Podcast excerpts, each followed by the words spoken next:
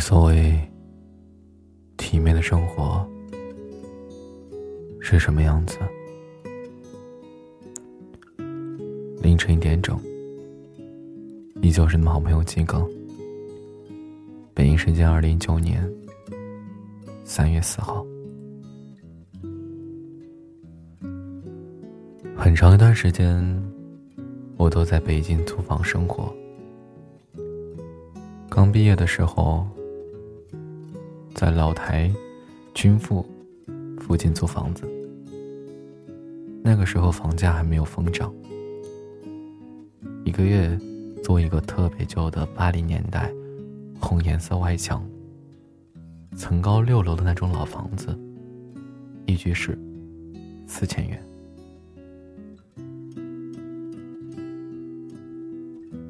一居室的意思。就是客厅是那种老房子的客厅，大概就是两三平米。放下一个冰箱以后，走路都要侧着身子。卧室里放着咱爸妈那一辈结婚时候老式大厨，还有一个咯吱咯吱响的床，就没有了。那时候我一个月挣八七千，去掉房租，每个月花三千元。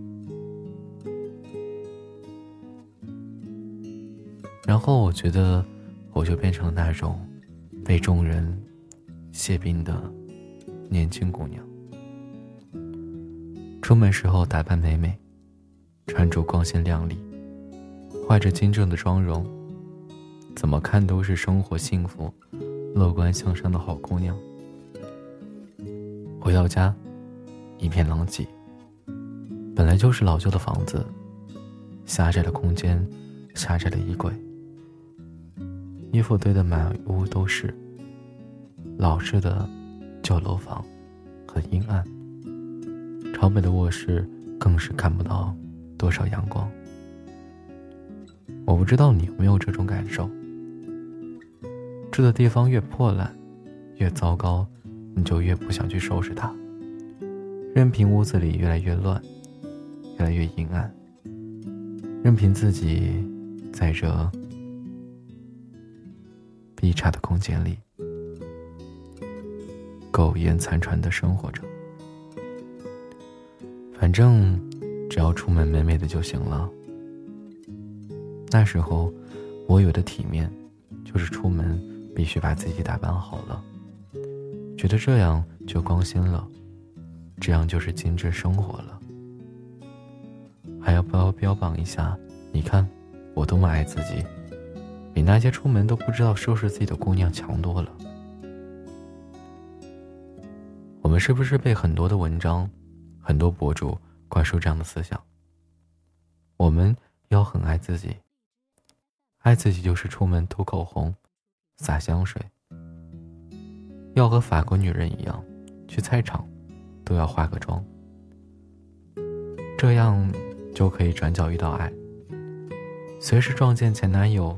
都可以昂首挺胸的路过，看着自己美美的出现在众人面前，穿着小黑裙，拎着小手袋。那一刻，就是我们认为全部的体面了。我们最近于这样爱自己的方式，不惜把工资的大部分用来购置化妆品、护肤品，买一大堆的衣服、包包、鞋。我内心还有隐隐的优越感。我们已经和别人不同了。我们舍得投资自己，我们爱自己，我们体面的生活着。就这样过了好多年，直到有一天，因为一位在贫民窟里生活的富人的一句话，我才知道，原来我们所理解的体面是多么的肤浅，多么的表面，风吹一吹就散了。在我们想象中，贫民窟应该都是极其脏乱、破旧，到处都是衣衫褴褛的人。印度的贫民窟有一大片一大片的平房，拉美的贫民窟很多都建在山上。我们总是一提就皱起眉头，就好像那里是极度的不堪和潦倒、肮脏、杂乱之余，还弥漫着恶臭。若泽一家有四个人，爸爸妈妈还有他和弟弟，四个人挤在贫民窟，简易搭建起了两居室。当然，只有我把他们称为两居室，就是两个隔开的地方。我幺六五，走进去，还会下意识的低下头。房子里整整齐齐的，他们没有衣柜，衣服整整齐齐的叠好，沿在床边。放了一排。弟弟的衣服堆在床的左边，哥哥的衣服堆在右边，空出中间狭小的空间，勉强够两个十几岁的小男孩躺下。地面扫得干干净净，甚至因为常年拖地，拖得太卖力，粗糙的水泥地都拖得锃亮。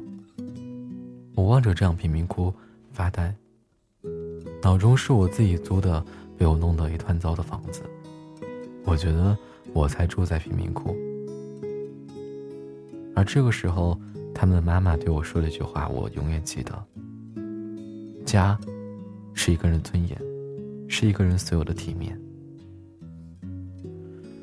穷人有穷人的体面，富人有富人的体面，而大多数的时候，这种的体面和钱没有太大关系。去马德里的一个教授家里做客，两层楼的小洋房，在那一片区域显得不太突出，甚至有些显得过于朴素。进屋之后，教授热情的招呼我们，让我们入座。家里的摆设异常简单，用旧了的沙发，看上去就像很多年的历史。家中的大餐具，还是上个世纪的样式。但洗得有点褪色的桌布，一看就是硬烫过的，平整的铺在餐桌上。脑中浮现的词语，想说，这也许才是真正的大户人家。教授收入颇高，绝对有能力布置的比现在富丽堂皇，或者优雅清新。而也正是这样朴素的家，才能看出来这家人的修养。这才是最最难得的体面。教授邀请我们去他的书房。很多年前，他是一家西班牙的报纸记者，采访过很多政要，还有一张和西班牙国王年轻时候的合影，一幅幅黑白的照片挂在书房的白墙上，就是这样简单的相框，没有任何的设计和布置，却能诉说他大半年的经历。书房很小，书堆得满地都是，但都整整齐齐的摞好，挨着墙边放，走路不会绊倒。一张竹子做的摇椅放在中间，铺了小块地毯。这位年过七旬的教授，每日都在这房间里读书看报，加上窗外的阳光洒进来，在我看来，这样的生活就是十足体面。不为了给谁看，不为了发朋友圈而拍照，不为了向任何人吹嘘，甚至不为任何人评论，这才是我所见的真实生活中的体面。所以，什么才是爱自己？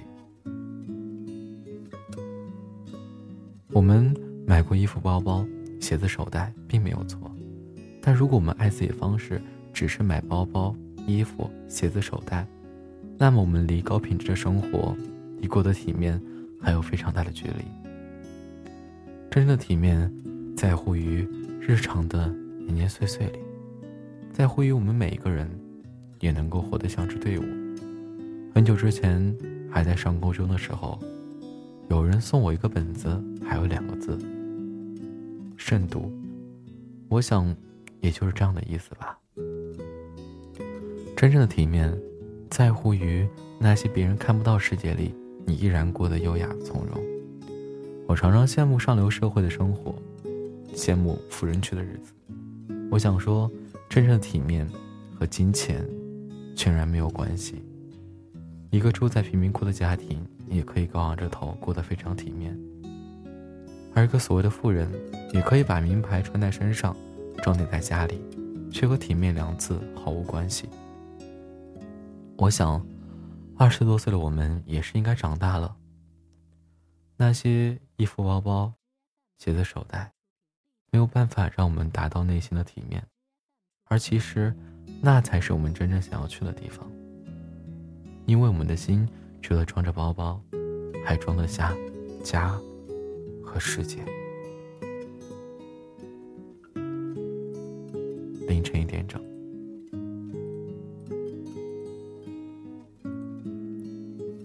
看一下听众朋友的留言和评论吧。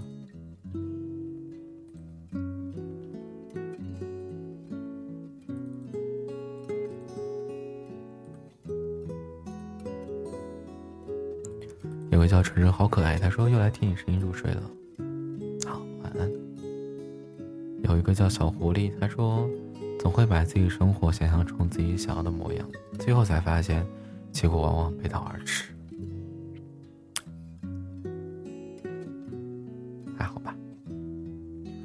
说，我想要去过自己的生活。我想在高台上吃着热狗，喝着可乐，俯仰洛杉矶，仿佛离我的理想很遥远。我总是换我的目标，我的信念总是摇摆不定。听到你的评论，我觉得做自己很重要，但人不是为别人而活的，该怎么办？在高台上吃着热狗，喝着可乐，俯仰着洛杉矶。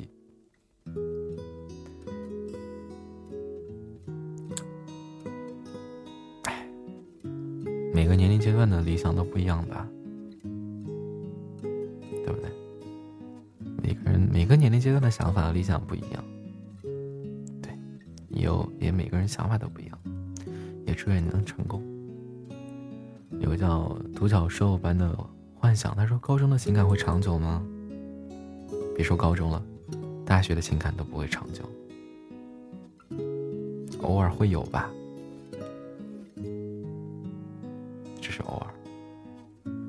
有个叫体育统计学，他说凌晨两点，Z 幺七六，杭州到长春，失眠。谢谢鸡哥的治愈般的声音，努力的路上未免有心酸，微笑喽。生活不会不会无缘无故给你一颗糖，对，不会给的。好了，今天的，好，还有一个听众朋友的留言，他说：“你还好吗？”最近心情似乎不错，开学了，但还会反复听的电台电台支持你，愿你每天都是幸福模样。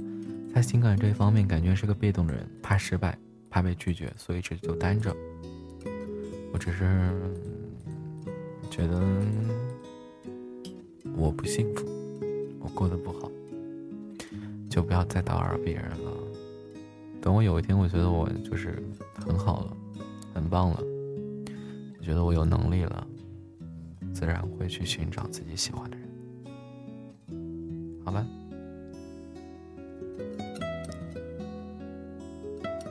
晚安，好梦，凌晨一点整。